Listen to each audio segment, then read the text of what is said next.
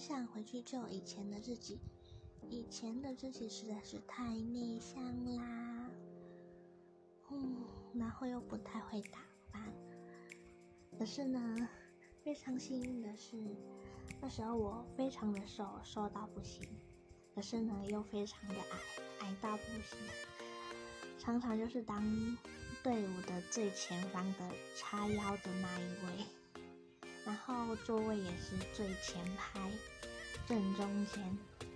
老师就说：“嗯，你那么乖，应该让最少来坐在老师的前面才对呀，怎么让这么乖的人来坐在前面呢？”